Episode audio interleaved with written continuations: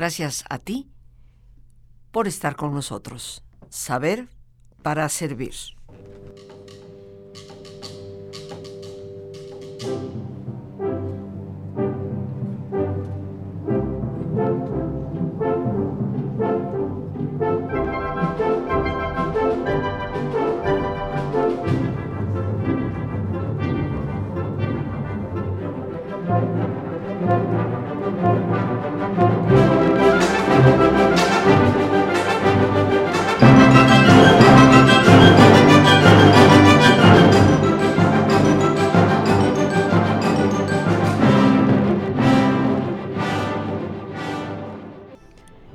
Seguramente muchos gritamos a voz en cuello, ¡Viva México! Tendríamos que preguntarnos qué significa. ¿Qué significa para un país estar plenamente vivo? Lo cual no depende exclusivamente de su fauna o de su flora porque puede haber territorios con mucha fauna y flora, plenamente vivos, pero que no conforman propiamente lo que es un país. Así fue por lo menos durante milenios y milenios y siglos. Hoy casi todo el mundo está geográficamente dividido, pero identificamos un país por su gente, por sus costumbres, por su cultura. ¿Qué necesitamos para que México esté plenamente vivo? Considero que nosotros los mexicanos debemos de estar plenamente vivos para que eso suceda. Y estar plenamente vivos significa estar viviendo con intensidad la vida, procurando que nuestra aportación de vida propia dé algo también a los demás. Mejore las circunstancias de nuestro entorno, las circunstancias de otras personas y por supuesto vaya sembrando, dejando un porvenir a las generaciones venideras. Habría que preguntarnos tú y yo si estamos plenamente vivos o simplemente continuamos por el rumbo de la rutina, quejándonos amargamente por las circunstancias del país, pero sin propiamente en nuestra vida personal estar haciendo los cambios necesarios para que esas circunstancias sociales, políticas, económicas, puedan cambiarse. He escuchado toda una campaña en donde se pregunta a diversas personalidades qué significa, qué es ser mexicano. Algunos de ellos responden diciendo que ser mexicano es reconocernos como parte indígena, parte europea, parte musulmana, también judía, porque en el fondo somos el resultado de un largo, larguísimo proceso de mestizaje. Otros responden que ser mexicano es ser consciente de las grandes limitaciones que hay en el país, de las grandes diferencias sociales que tienen a tantos sumidos en la marginación y en la pobreza. Pero pocos realmente responden que ser mexicano significa asumir una serie de cualidades que nos hagan sentir plenamente orgullosos de lo que somos. Podemos gritar Viva México el 15 de septiembre. ¿Qué es ser mexicano? Me parece que ser mexicano es asumir la responsabilidad de vivir en un país que necesita urgentemente de un proceso de transformación interior en todos y cada uno de nosotros, para poder llevarnos a construir una verdadera nación. Y digo verdadera nación porque tenemos que reconocer que gran parte de nuestra historia es el invento de los que han sido poderosos, que la historia de nuestro país, inclusive en muchos de sus héroes, es una historia casi ficticia, construida para poder dar cohesión a un pueblo. Tenemos que reconocer que hemos pasado por una historia fascinante, en donde ha habido pocos héroes, bastantes villanos, y donde hoy un país que apuntaba a inicios del siglo XX lanzarse y proyectarse para llegar a ser una nación mucho más igualitaria y mucho más abundante para todos sus ciudadanos, se convirtió con el paso del tiempo y el abuso en una nación sumida en la violencia, en el narcotráfico. Alguien podrá cuestionar, es que la nación no está sumida en ello, son los grupos delincuenciales. Pero honestamente crees que esos grupos podrían funcionar como lo hacen sin la participación de poderosos? Y aquí no solamente me refiero a los que económicamente pueden tener poder, sino a los que políticamente pueden manejar los hilos para que estos grupos tengan la capacidad de trabajar como lo hacen. Si somos lo suficientemente honestos y reconocemos precisamente que para ser mexicanos necesitamos retomar el control de nuestro propio barco, y darle a nuestro país la verdadera oportunidad que se merece de progreso, de bienestar y de abundancia para todos, tenemos entonces que reflexionar sobre qué cualidades son las que nos conforman como verdaderos patriotas. ¿Qué valores son los necesarios para poder lograr un México que esté plenamente vivo? Ya decíamos que para que México viva, nosotros los mexicanos tenemos que estar plenamente vivos, más allá de la rutina, más allá de la queja y mucho más allá de esa terrible desesperanza que parece permear a tantos. Nos hemos cuestionado qué significa ser mexicano, qué representa realmente llevar orgullosamente el título de ciudadano de este país. Nuestra mexicanidad está más allá de las banderitas que agitamos o del grito que damos el 15 de septiembre por la noche. Está en ese quehacer y responsabilidad cotidiana que va construyendo la fortaleza verdadera de una nación, en la que todos debemos estar involucrados. Si queremos realmente el progreso en todos los sentidos, si queremos salir de esta especie de vorágine de corrupción, impunidad, es inevitable pensar, asumir y reconocer que los poderosos que manejan los hilos de la política están plenamente coludidos con este malestar de violencia que impera en el país. Si realmente somos conscientes de ello y deseamos honesta y completamente que haya cambios, tenemos que darnos cuenta que cada ciudadano requiere de un conjunto de cualidades que le lleven precisamente a ejercer la suficiente influencia para generar cambios.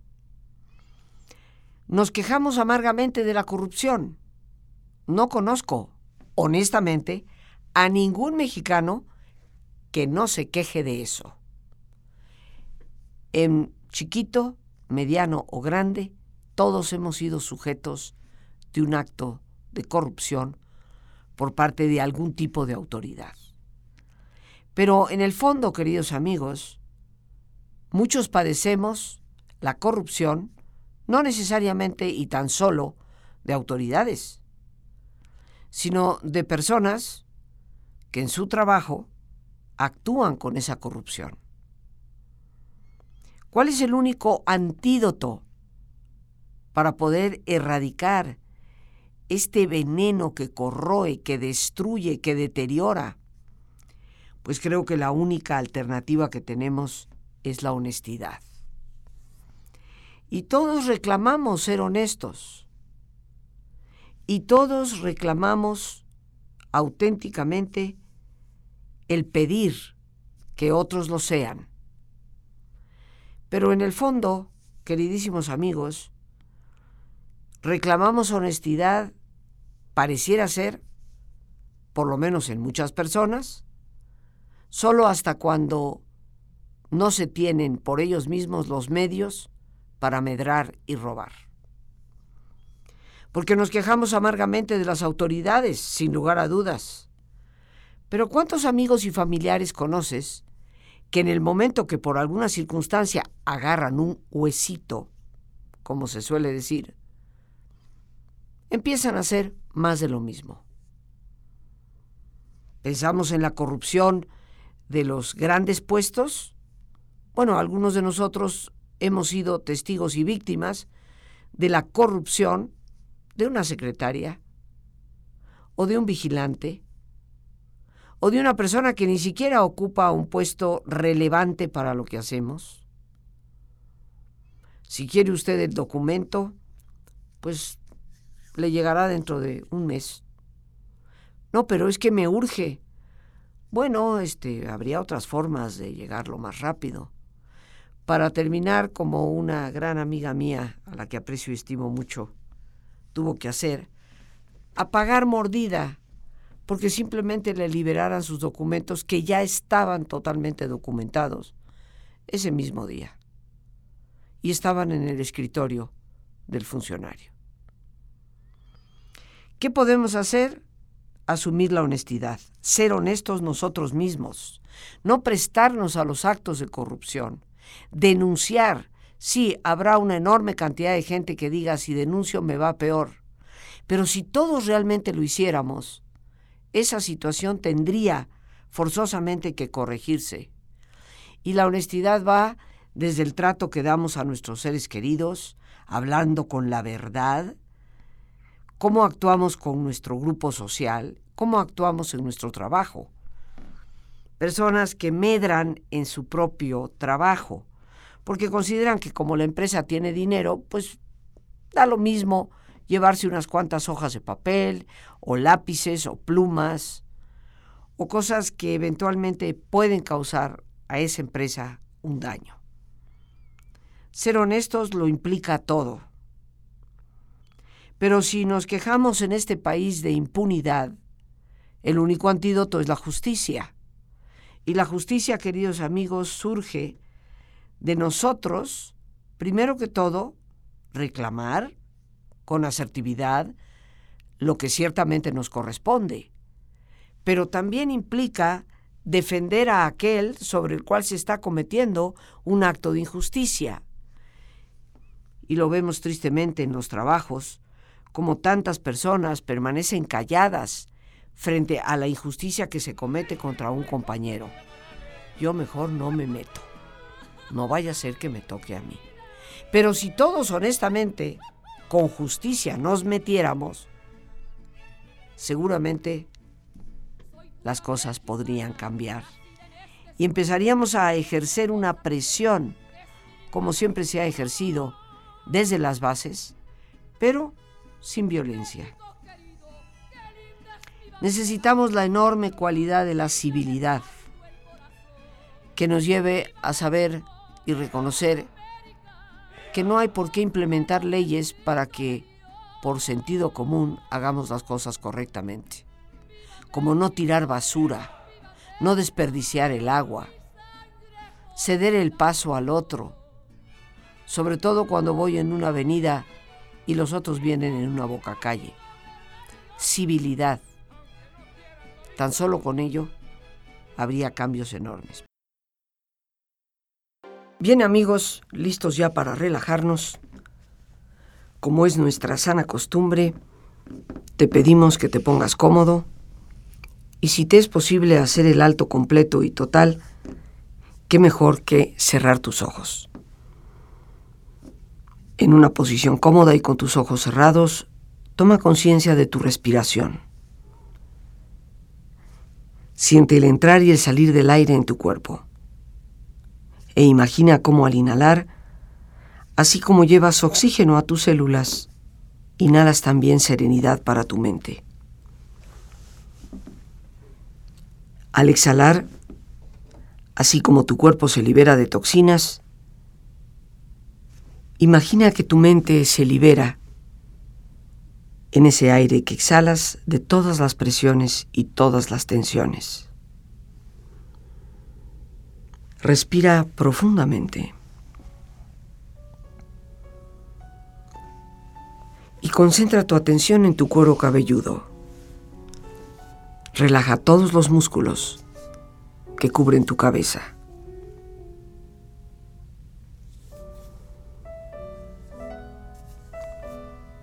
Relaja tu frente, tus párpados, tus mejillas, toda la piel que cubre tu cara.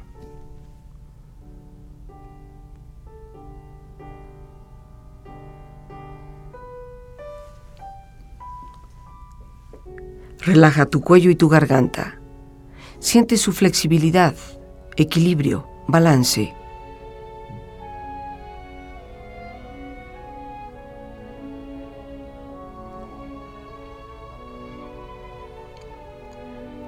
Relaja tus hombros, brazos y manos, así como tu espalda.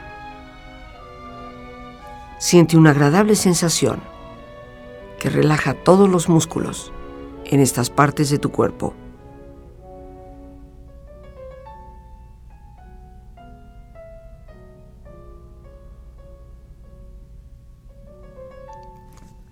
Relaja tu pecho, exterior e interiormente, relajando todos los músculos, imaginando a todos tus órganos internos funcionar rítmica y saludablemente.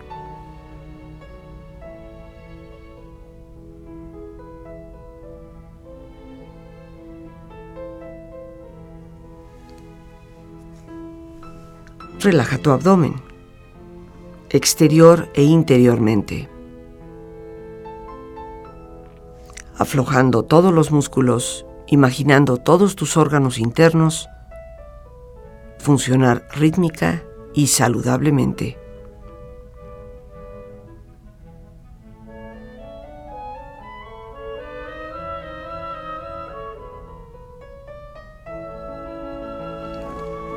Relaja tus muslos, tus rodillas.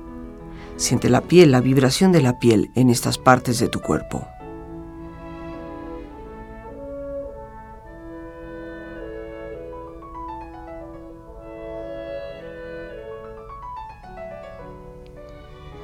Relaja tus pantorrillas y tus pies.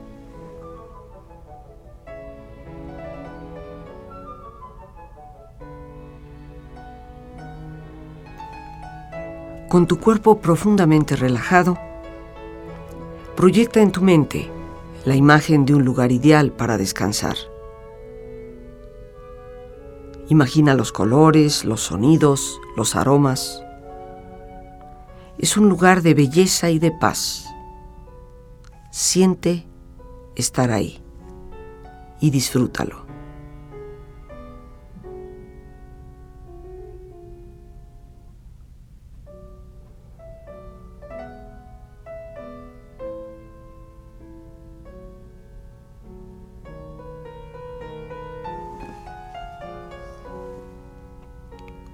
con tu cuerpo relajado y tu mente serena, reflexiona.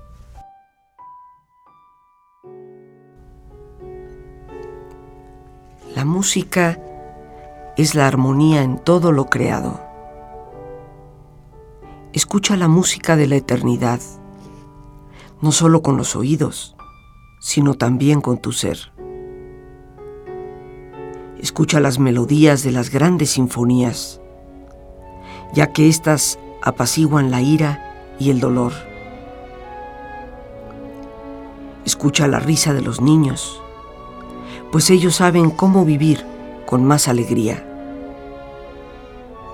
Escucha las canciones de las estrellas, ya que ellas te hablan de la eternidad. Escucha los susurros del viento, pues nobles espíritus viajan en sus alegres tonadas. Escucha los coros del cielo, ya que te hablan del renacer hacia la luz. Y sobre todo, escucha los himnos de tu corazón, ya que ellos conforman la voz de la vida. Escucha todo cuanto te rodea y también lo que está en tu interior,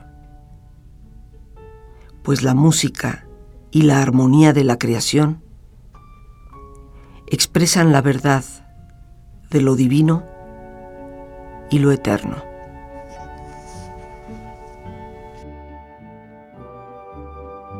Respira profundamente. Relájate bien. Y con esta experiencia empieza lentamente a estirarte. Brazos, manos, piernas y pies, haciendo que tu cuerpo retome su nivel de actividad hasta lentamente abrir tus ojos. Ojos abiertos, bien despierto, muy a gusto, bien descansado y en perfecto estado de salud, sintiéndote mejor que antes.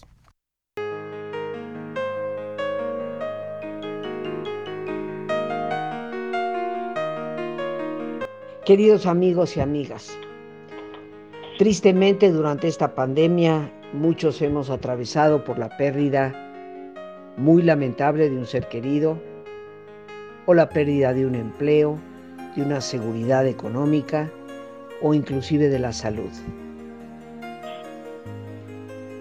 Estas sombras que la vida nos da siempre pueden tener luces que nos iluminen. Quiero invitarlos al taller Las luces de la sombra, que tendré el gusto de compartir con ustedes los próximos días 6, 8 y 9 de septiembre, de 7 de la tarde a 9 de la noche, donde estaremos tratando el enfoque del manejo de los duelos, cómo cerrar esos ciclos que a veces quedan abiertos y que nos siguen lastimando. El teléfono para informes es el 55 37 32 9104. A ese mismo número puedes enviar un WhatsApp, un Telegram o Signal.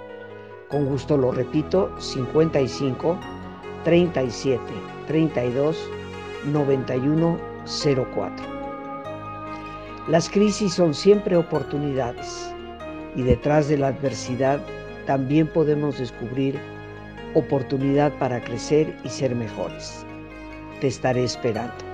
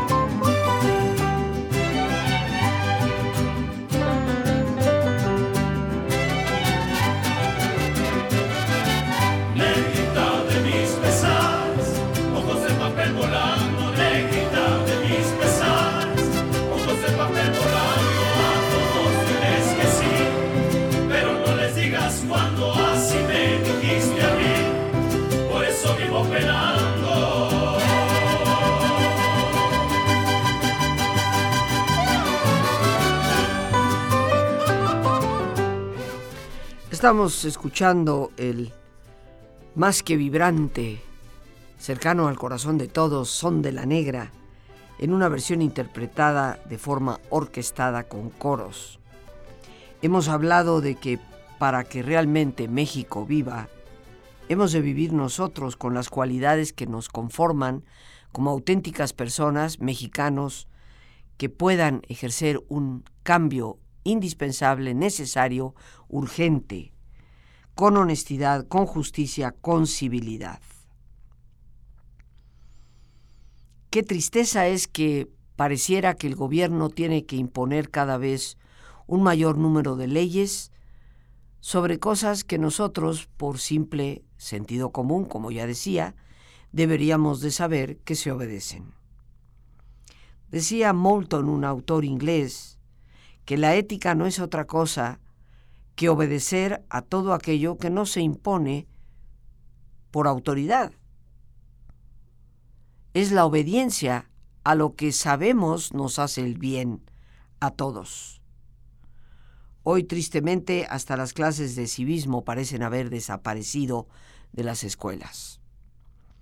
Pero así como necesitamos ser mexicanos honestos, justos y civiles, también hemos de retomar el valor de la confiabilidad algo que casi en un altísimo porcentaje se ha perdido. Ya no confiamos unos de otros, pero en el fondo es porque hemos venido ejerciendo una carencia de confiabilidad. Desde la puntualidad, ¿a qué horas te puedo esperar en casa para reparar algo? Llego a las 10 y cuando te das cuenta son las cuatro de la tarde y tal vez nunca llegaron. Aunque parezca mentira, queridos amigos, la confiabilidad es en parte esos pequeños detalles, el saber que cuentas con alguien, el reconocer que la palabra dada por una persona es digna de crédito. Se ha perdido la confiabilidad.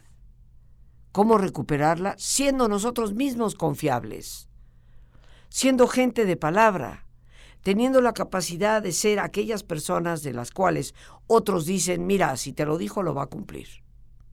Si te dijo que venía, va a llegar. Si se comprometió a hacerlo, lo hará. Eso es confiabilidad. Lo reclamamos de los demás, pero la pregunta es, ¿lo estamos dando nosotros? Y por supuesto, como un quinto elemento o cualidad indispensable, la responsabilidad. Habilidad para responder. Implica muchas cosas. Primero, el asumir la obligación moral y ética que tenemos de irnos habilitando cada vez más para responder. En otras palabras, estudiar, educarnos cada día mejor, exigir una mejor educación para nuestros hijos, efectivamente rechazar la conducta tan falta de ética de algunos maestros. Asumir el control como padres de familia muchas veces de lo que se hace en una escuela. Que no se puede, no, queridos amigos, sí se puede, pero requiere de tiempo y participación. Habilitarnos para ser mejores profesionistas, mejores técnicos y cumplir responsablemente con nuestras obligaciones. No hacer como que trabajamos. Hay gente que dice que así lo hace porque el jefe le hace como que le paga. Si realmente no estamos conformes, habría que decirlo. Habría que buscar alternativas. La unión de una fuerza de trabajo no está en el sindicato, que por lo menos aquí en México roba a manos llenas está en la cohesión de los mismos compañeros de trabajo para reclamar algo también en conjunto, pero con responsabilidad, sin ese afán de causar daño y perjudicar. Nos urge ser ciudadanos responsables. Para esa responsabilidad se necesita confiabilidad, civilidad, justicia, honestidad. Pero habrá quien al escuchar el programa diga, Rosita, estamos pidiendo peras al olmo. ¿Es que acaso los mexicanos somos corruptos por naturaleza? ¿Impunes porque así definitivamente hemos decidido? ¿Faltos de civilidad porque no nos interesa? ¿Personas de poca confiabilidad por nuestra misma corrupción? ¿Irresponsables por tradición? Creo sinceramente que todo eso es falsedad. O tal vez simple comodidad. Ser un ciudadano honesto, justo, cívico, confiable y responsable en muchas ocasiones requiere de un auténtico heroísmo. Cuando nos encontramos inmersos en una sociedad de corrupción, de impunidad, de me vale, de falta de confianza y de irresponsabilidad. Sí, efectivamente, queridos amigos, necesitamos rescatar por sobre todas las cosas el valor de ser heroicos. Esto para muchas personas es algo como imposible. Tal vez precisamente porque hemos perdido la brújula que los valores ciertamente nos deben dar. Los valores con los que muchos fuimos educados, los valores que están ausentes en la educación, que no solo las escuelas, sino muchos padres de familia han dejado de dar a sus hijos, pensando que simplemente con tener habilidades técnicas o conocimientos académicos, la vida puede mejorar. En el fondo lo que buscamos es felicidad, todos los seres humanos. Y esa felicidad no viene si vivimos en un país que en algunos momentos asemeja estar un poco muerto. Y a veces confieso, qué tristeza darnos cuenta que esa libertad con la que muchas personas se mueven por las calles, los niños juegan en los parques, parece que se ha perdido en este que es nuestro país.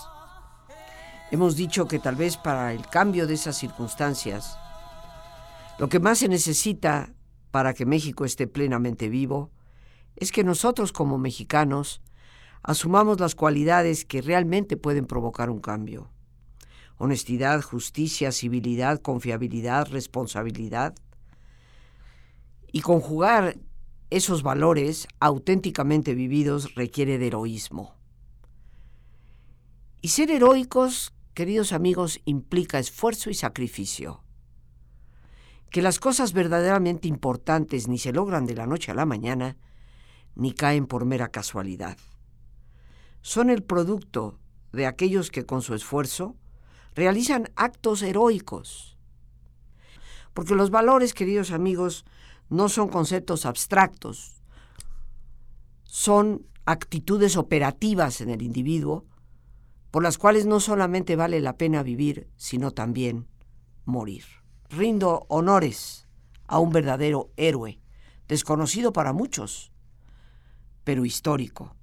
Jesús García Corona, de la ciudad de Hermosillo, Sonora, que nació el 13 de noviembre de 1881 y murió el 7 de noviembre de 1907. Escasamente a los 25 26 años de edad. ¿Quién fue Jesús García Corona? Un maquinista de una locomotora que será recordado por siempre por dar su vida que salvó a todo un pueblo, el pueblo de Nacosari. Y por ello se le conoce como el héroe de Nacosari. ¿Qué fue lo que sucedió? El 7 de noviembre de 1907, a Jesús García Corona no le correspondía conducir el tren. Era su día de descanso. Pero su compañero Alberto Biel se reportó enfermo y tuvo que hacerse responsable de los tres viajes programados entre el pueblo de Nacosari y la mina de Pilares. Una vez que se atizó el fuego del carbón en la locomotora para darle energía y poder arrancar, este hombre, este muchacho, Jesús García Corona, se percató que la dinamita no había sido correctamente colocada en los últimos vagones, sino en los dos que seguían directamente a la locomotora, y que haciendo viento cualquier chispa de ese fogón iba a incendiar y por lo tanto a hacer explotar la carga. Por ello se alejó rápidamente dándole toda velocidad a la máquina del pueblo.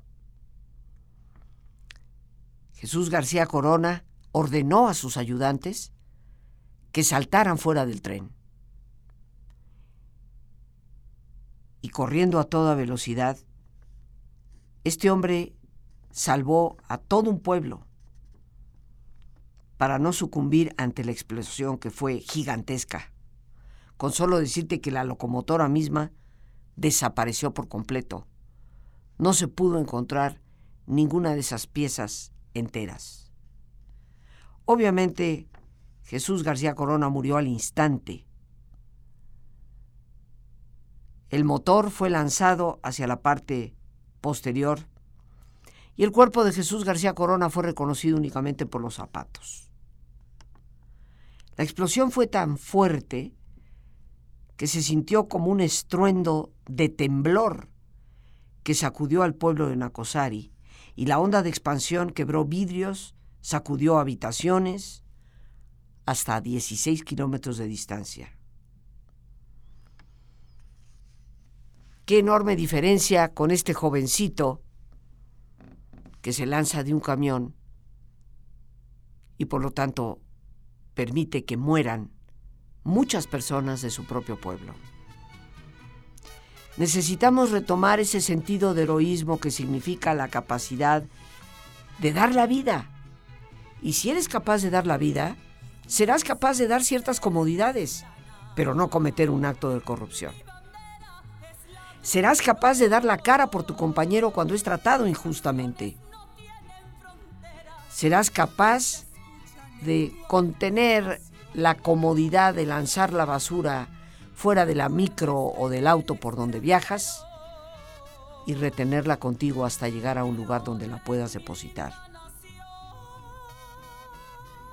Precisamente, queridos amigos, si eres capaz de dar la vida, serás capaz de dar tu palabra y cumplir con ella, convirtiéndote en una persona confiable. Y ni qué decir de ser capaz de ser responsables, aunque nos cueste. Esta tarea me parece la más urgente. En un país que si queremos que viva, debe prodigar vida y no muerte, como ahora tristemente día con día lo vemos. Invitémonos a ser verdaderamente heroicos. Creo yo, es la única alternativa que tenemos para honestamente decir, viva México. Gracias a Dios por este espacio que nos permite compartir.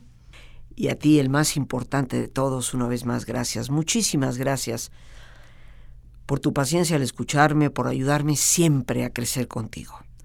Que Dios te bendiga